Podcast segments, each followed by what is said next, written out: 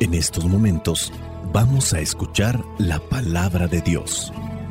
Dispón tu corazón para que el mensaje llegue hasta lo más profundo de tu ser.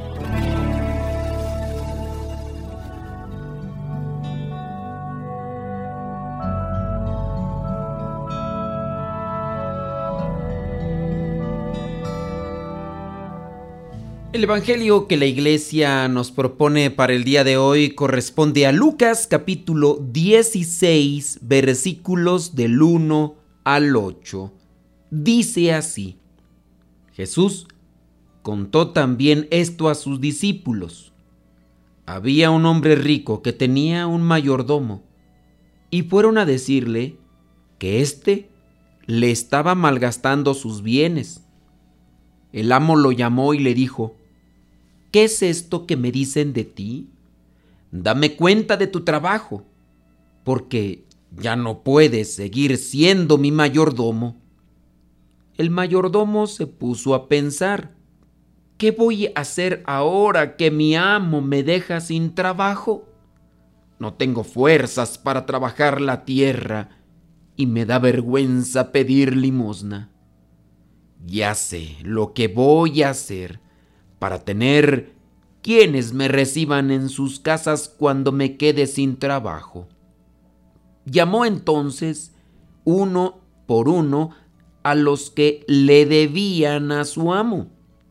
Al primero le preguntó, ¿cuánto le debes a mi amo? Le contestó, le debo cien barriles de aceite.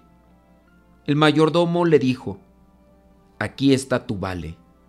Siéntate enseguida y haz otro por cincuenta solamente. Después preguntó a otro, ¿y tú cuánto le debes? Este le contestó, cien medidas de trigo. Le dijo, aquí está tu vale, haz otro por ochenta solamente. El amo reconoció que el mal mayordomo había sido listo en su manera de hacer las cosas y es que cuando se trata de sus propios negocios, los que pertenecen al mundo son más listos que los que pertenecen a la luz. Palabra de Dios, te alabamos Señor. Escuchar tu palabra es inicio de fe ti, Señor meditar tu palabra. Es captar tu mensaje de amor, proclamar tu palabra, Señor, es estar embebido de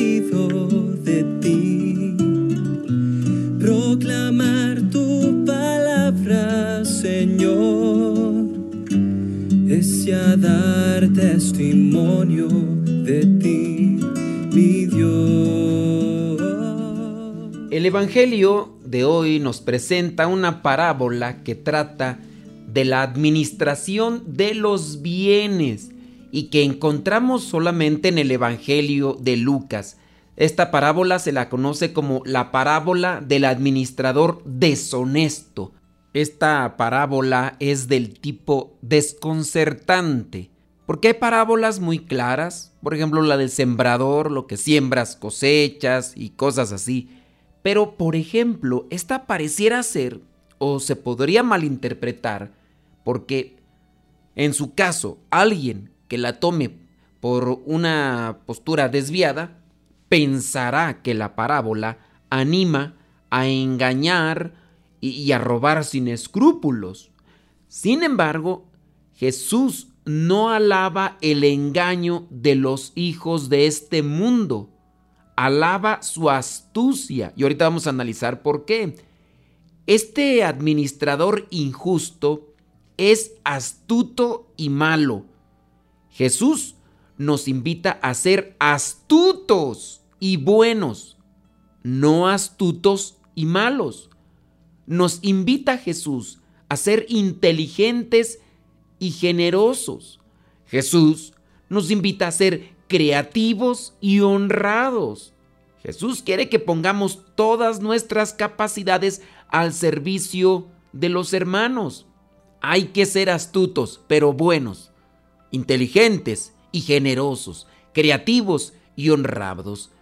Tenemos que reconocer que a veces nos parecemos bastante al administrador injusto que aquí aparece, a esa persona que le dejan a cargo de algo y que no hace las cosas como debiera.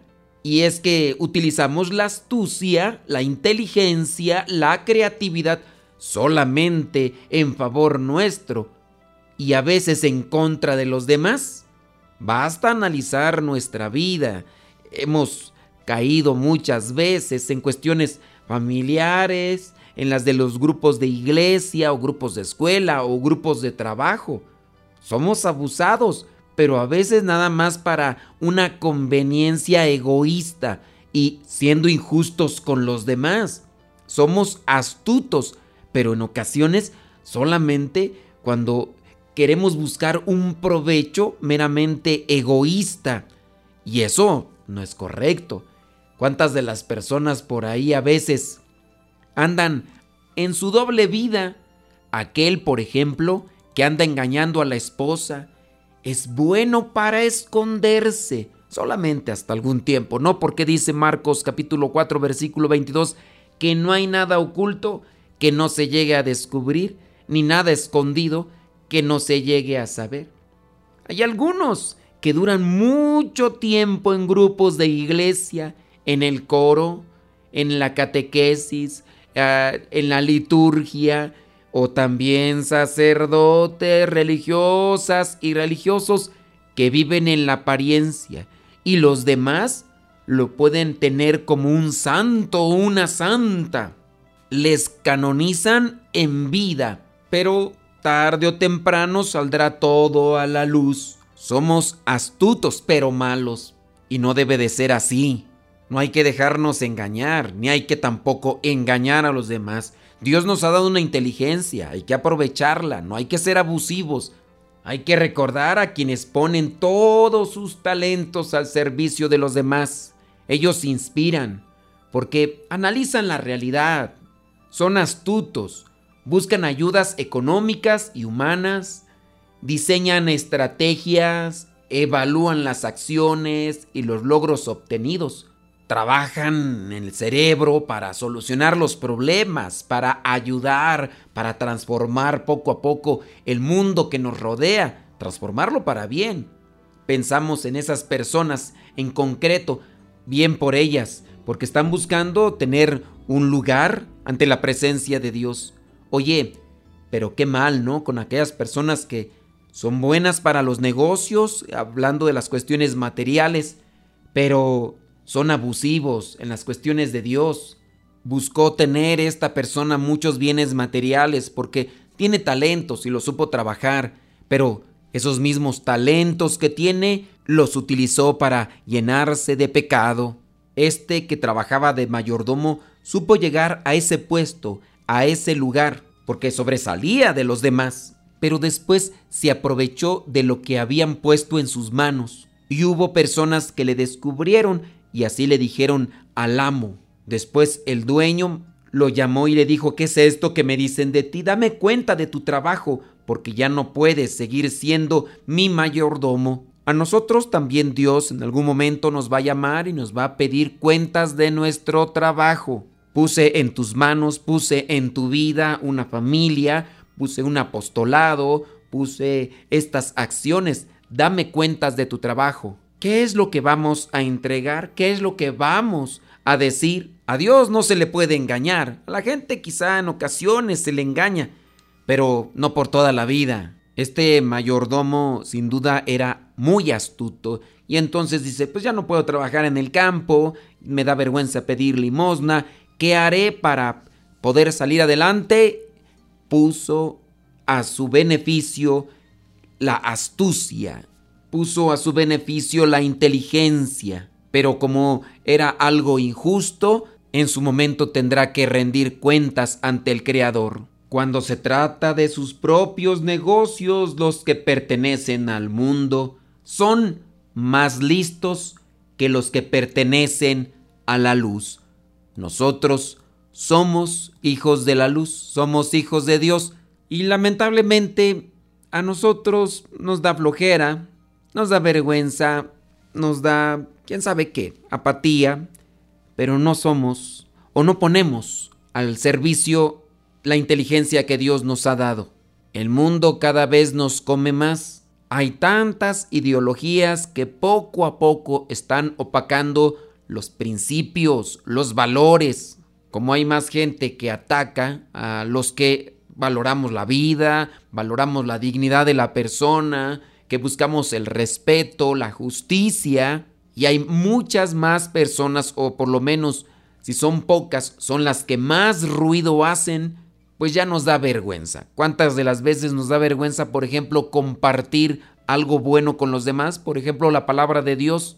Nos da vergüenza y no compartimos, en este caso, una invitación a cosas buenas. Vamos al templo, vamos a la oración, vamos a leer la palabra de Dios. Eso casi no se hace. Mandamos memes, mandamos chistes, mandamos videos, pero que no tengan nada que ver con lo que nutre el alma, porque eh, quizá me van a criticar, quizá me van a juzgar. Los audios, por ejemplo, del Evangelio, algunos los comparten en sus grupos y otros no. Los programas de radio que nosotros hacemos, personas los comparten ahí en sus perfiles de Facebook y otros no. Se nos olvida que en la medida en que trabajamos para nosotros, nos fortalecemos y por lo tanto también estamos ayudando a los demás. Finalicemos con estas líneas. Jesús quiere que pongamos todas nuestras capacidades al servicio de los hermanos. Jesús nos invita a ser astutos, pero buenos, inteligentes y generosos, creativos y honrados. Señor, te damos gracias por todas las capacidades que nos has dado. Ayúdanos a reconocerlas y agradecerlas, a ponerlas al servicio de los demás, de tu reino, de tu justicia, de tu verdad, de tu amor y de tu paz. Que mi astucia no se vuelque en alcanzar mis caprichos y busque más bien el crecimiento de los más pequeños y los más pobres. Que mi inteligencia no sirva para justificar mis errores y me ayude a crecer en sinceridad y humanidad. Que mi creatividad no sea egoísta ni aprovechada y así mejor abra nuevos caminos para la generosidad y el amor. Que los talentos, Señor, que nuestros talentos no se centren en perseguir solamente nuestro bienestar y que trabajemos más bien por construir el bien común y la paz. Señor, gracias por todas las capacidades que nos has dado. Ayúdanos a reconocerlas y agradecerlas, a ponerlas al servicio de los hermanos, de tu reino, de tu justicia, de tu verdad, de tu amor y de tu paz. La bendición de Dios Todopoderoso, Padre, Hijo y Espíritu Santo, descienda sobre cada uno de ustedes y les acompañe siempre. Vayamos a vivir la palabra. Lámpara es tu palabra para mis pasos, luz en mi sendero. Lámpara es tu palabra para mis pasos, luz en mi sendero. Palabra es la luz. Luz, tu palabra es la luz.